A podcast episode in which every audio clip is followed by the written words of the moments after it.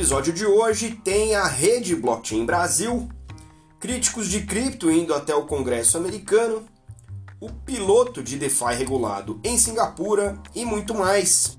Eu sou Maurício Magaldi e esse é o Block Drops, o primeiro podcast em português sobre blockchain para negócios.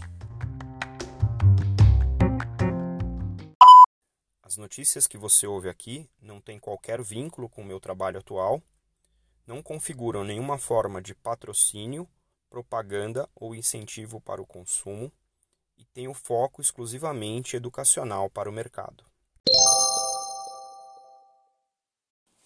Uma das características mais interessantes das redes de blockchain é sua imutabilidade. Os dados registrados nas blockchains ficam ali para sempre, virtualmente, e uh, isso se presta a uma funcionalidade que a gente se acostumou a chamar de auditabilidade, a capacidade de ser auditada e aquelas informações é, conseguirem servir de prova de que um processo ou algum registro existiu em algum momento no tempo. Baseado nessa característica, é bastante interessante ver que no Brasil, que é um país que tem uma característica de hum, corrupção é, bastante exacerbada, o BNDES, o Banco Nacional de Desenvolvimento Econômico e Social, e o Tribunal de Contas da União, o TCU, anunciaram nessa semana, dia 30, segunda-feira, o lançamento da rede Blockchain Brasil.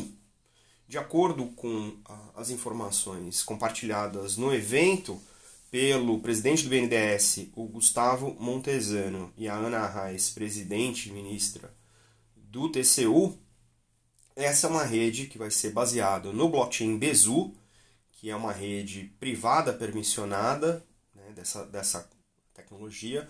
O Bezu é uma blockchain de camada 1, né, Layer 1, que, cujo o protocolo de consciência é baseado em prova de autoridade, em que os validadores podem ser públicos ou privados, né, e vai permitir que os órgãos públicos possam desenvolver suas próprias aplicações descentralizadas em cima dessa infraestrutura.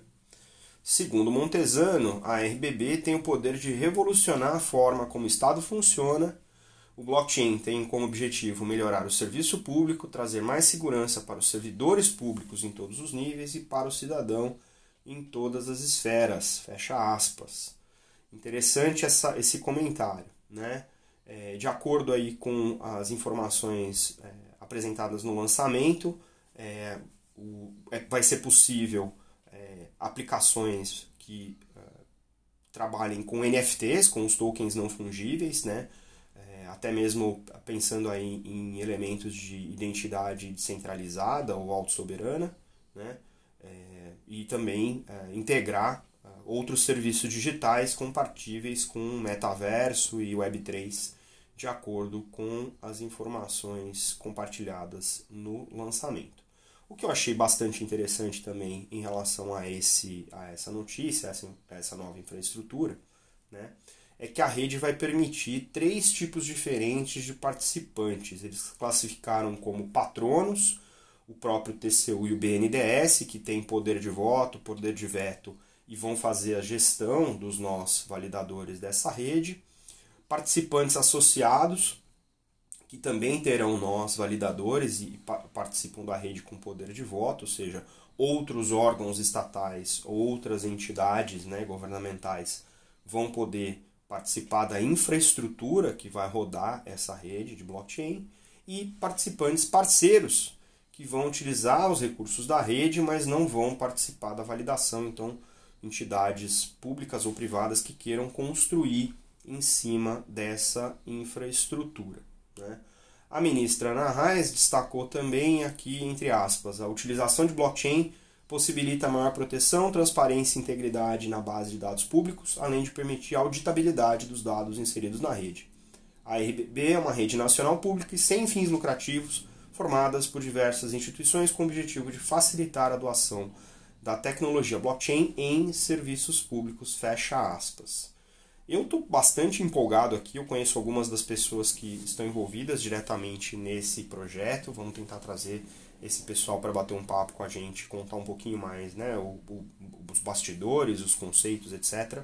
Mas eu acho que é um movimento muito interessante e acho bastante curioso que a gente esteja é, baseando né, o futuro da infraestrutura pública brasileira numa tecnologia que a gente sabe que tem um poder cartorário bastante grande, que é uh, o blockchain. E ainda interessante também utilizar o Hyperledger Bezu, que é um dos protocolos mais recentes aí, né, do, do, do Greenhouse, né, da, da incubadora do Hyperledger, e que usa Proof of Authority, que é um, um, um algoritmo de consenso que não é muito comum, especialmente quando a gente está tão interessado em blockchains públicas.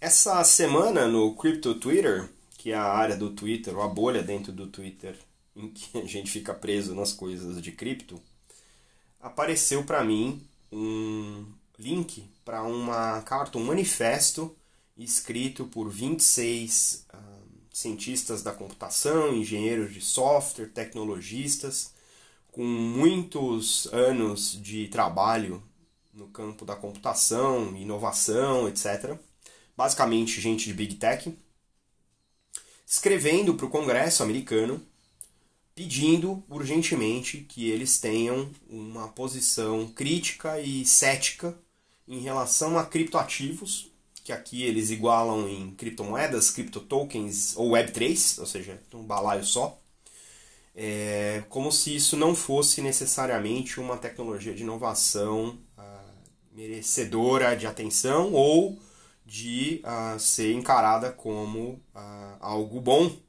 primariamente. Né? É, existe aqui uma discussão de narrativa, existe uma discussão de superfinancialização da inovação e também é, existe aqui o, a, já, já famosa defesa de que blockchain é uma solução procurando por um problema, como se esses problemas já não tivessem sido mapeados e essa indústria não ser não fosse uma indústria né, que está em franca expansão com cada vez mais é, builders, né, cada vez mais construtores de soluções interessantes baseadas nessas tecnologias. A preocupação deles reside basicamente nas blockchains públicas, né, como Bitcoin, Ethereum, Solana, Algorand, Avalanche, Near, etc que eles reconhecem, né, na análise deles, que elas são é, muito mal é, planejadas para os propósitos que atualmente elas estão se apresentando a resolver e que essas tecnologias é, facilitam muito pouco, se algum, casos reais dentro da economia real né? e que esses ativos são uh, pouco adequados e porque eles são altamente voláteis e, e voltados para esquemas de investimento especulativos, estão sendo promovidos para investidores do varejo e isso é um problema. Bom, é, eu não preciso dizer que a inovação é uma mistura interessante né, entre curiosidade e ceticismo. Precisamos ter as duas coisas para que a gente tenha também uma análise pragmática daquilo que a gente está tentando construir ou os problemas que a gente está tentando resolver. E começar a resolver um problema, né, entendendo qual é o problema, é o melhor jeito. E eu acho que aqui fica uh, talvez duas análises para gente que está inserido no mercado de blockchain, de cripto, Web3, para refletir. Né? Primeiro, são só 26 pessoas, essa carta obviamente está aberta ao público para ser signatária, né? Mas são 26 pessoas, todas é, pessoas de empresas grandes, etc. Então não dá para descontar que também tem um viés do ponto de vista de proteger o que foi construído até agora e, e descreditar aquilo que é novo e, e, que é e que vem disruptando, né, a, a, tecnologia ou a indústria predecessora. Então acho que tem um posicionamento aqui que não é só de ceticismo, mas também é de tipo o que estão fazendo com, né, o, o que eu achava que era o correto e do lado da, do, da indústria, né, de, dos disruptores, eu acho que tem uma questão aqui que a gente até chegou a comentar em alguns outros episódios, que é como é que a gente está comunicando essas coisas. Né? É, o próprio Block Drops nasceu do da minha necessidade de continuar estudando e focar nos casos de uso. Então, os nossos históricos aqui, todos os episódios nesses dois anos e meio, é, são voltados para estudo dos casos de uso, de utilidade real do blockchain, muito menos do, do que dos lados especulativos. E, obviamente, isso aqui é um prato cheio para regulador que quer restringir a adoção de cripto, blockchain ou Web3, né, chame como quiser, no seu, na sua jurisdição. Então acho que aqui fica é, do lado de quem quer promover essas novas tecnologias a missão de educar esses tecnologistas que se manifestam dessa maneira, né? mas também fica o recado para a gente misturar curiosidade e ceticismo para que essas soluções sejam realmente úteis no mundo real. Um dos desafios mais importantes para a adoção massiva, né, aproveitando a carona aí dos nossos críticos, é que a gente tenha uh, uma clareza regulatória naquilo que a gente está construindo para que as pessoas consigam né, jogar dentro de um mesmo conjunto de regras né, transparentes, claras para todo mundo, e as pessoas que vão consumir produtos e serviços baseados nessa infraestrutura descentralizada entendam o que elas estão consumindo. Dentro de várias das jurisdições que a gente acompanha, Singapura tem se mostrado uma das geografias mais interessadas em fazer isso de maneira coordenada. Né? O MAS, ou MAS, que é a Autoridade Monetária de Singapura, anunciou o projeto Guardian. A ideia é fazer um piloto utilizando um processo de tokenização em blockchains públicas. A ideia do projeto é usar as instituições financeiras, como que eles chamam aqui de âncoras de confiança, né, ou trust anchors, e uh, esse piloto começa envolvendo o JP Morgan, o DBS e o MarketNode. MarketNode é uma joint venture da Bolsa de Singapura voltada para a emissão de títulos. A ideia é tokenizar depósitos e títulos que vão ser utilizados em uh, pools de liquidez, né, piscinas de liquidez, é, permissionadas para que as transações de DeFi que, envol que envolvam empréstimos e depósitos nas, nas uh, blockchains públicas possam operar usando essas garantias é, tokenizadas. Isso, obviamente, não vai estar disponível para o mercado de varejo. Né?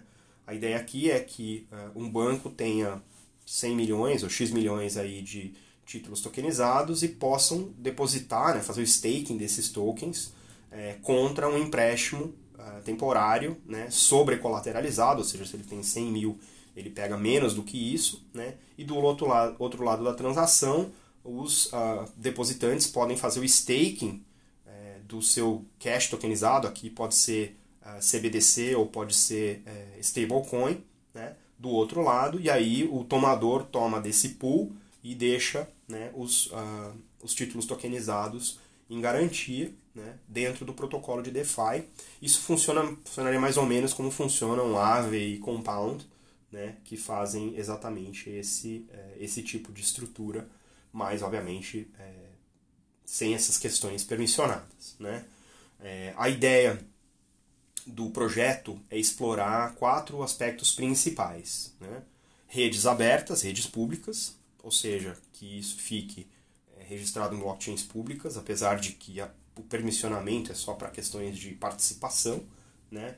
Uh, no, no ângulo do MAS, eles estão pensando em redução da fragmentação do mercado, que parece bastante interessante. Esses, uh, essas entidades que vão servir de âncoras de confiança, né, os trust anchors, utilizar as entidades reguladas para fazer a verificação e, e, a emissão de credenciais para os participantes, ou seja, vai ter uma lista né, verificada de participantes pra, pelas instituições financeiras que já estão acostumadas a fazer Know Your Customer e AML, então seria a porta de entrada para os participantes desse novo mercado. Tokenização de ativos, ou seja, representações digitais desses títulos e depósitos é, diretamente nas blockchains públicas, que permitiriam né, a emissão desses, desses contratos dentro de DeFi e protocolos que sejam de DeFi que sejam aqui eles chamam de institutional grade, que é realmente ter uh, questões de risco e manipulação de mercado, auditorias de smart contracts, etc., para que tudo tenha a robustez necessária para ser utilizada de maneira corporativa. A gente costuma falar enterprise grade, né? Então, o Sopnendo Mohanty, que é o Chief Fintech Officer da, da Autoridade Monetária de Singapura, comenta o seguinte: através da experimentação prática com a indústria financeira e o ecossistema mais amplo, a ideia é ficar cada vez melhor em relação ao entendimento que a gente tem desse ecossistema de ativos digitais que se transforma muito rapidamente. O aprendizado do projeto Guardian vai servir para informar uh, as políticas né, em relação aos mercados e todas as salvaguardas regulatórias que são necessárias para permitir os benefícios de DeFi enquanto mitiga os seus riscos, fecha aspas. Na opinião deste podcaster, esse é o approach ideal para encarar inovação.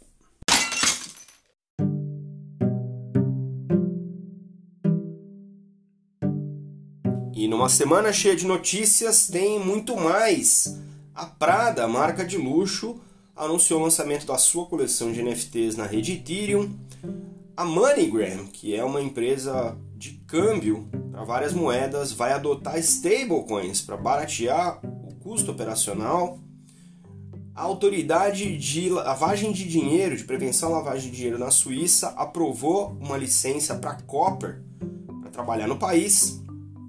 A Atomic Hub fez uma parceria com a Banxa e vai permitir que NFTs sejam comprados diretamente com moeda tradicional a Coinbase e a Gitcoin anunciaram um milhão de fundos direcionados para a infraestrutura de public goods, de bens comuns. O Jim Carrey comprou seu primeiro NFT, uma foto artística do fotógrafo Ryan Koopmans. MetaDaisies é a versão do metaverso da banda de rock tradicional The Dead Daisies, lançada essa semana. A Binance está se juntando com The Weeknd para lançar uma coleção em NFT. E o Itaú fez uma parceria com a Vortex QR para lançar uma debênture tokenizada em cima da plataforma da Hathor. O Departamento de Justiça norte-americano está processando o antigo gerente de produto da OpenSea numa acusação de insider trading com NFTs. Sim, o Japão anunciou um framework regulatório para stablecoins. O Chris Brummer e o Rodrigo Seira, da Paradigm, lançaram essa semana um paper sobre legal wrappers e DAOs, interessante para quem tem aí foco neste segmento de cripto. Produtores de energia quenianos estão chamando mineradores de Bitcoin para usarem a energia excedente que está sendo produzida no país. O artista Kanye West fez o registro de marcas registradas para NFTs e metaversos, menos de seis meses de falar que nunca queria ter nada a ver com NFTs. O servidor de Discord do Bored Apes e do Other Side do Yuga Labs foi hackeado com uh, alguns milhões de dólares em NFT sendo roubados.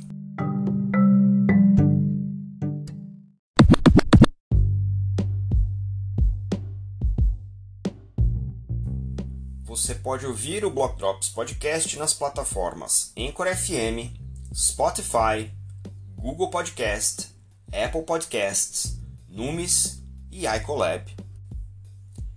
Entre em contato conosco através do Instagram, Block Drops Podcast, no Twitter, Block Drops Pod e por e-mail, blockdropspodcast.gmail.com.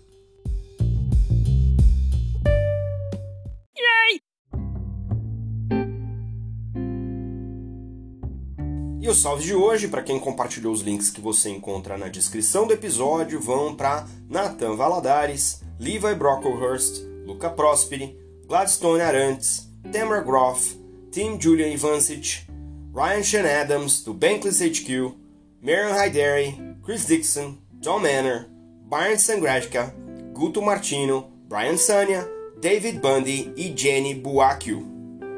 Fique ligado no blockchainrio.com.br para o maior festival sobre blockchain da América Latina. E não se esqueça de deixar as estrelinhas aí no seu tocador favorito. A gente fica por aqui. Stay rare, stay weird. Let's fucking go!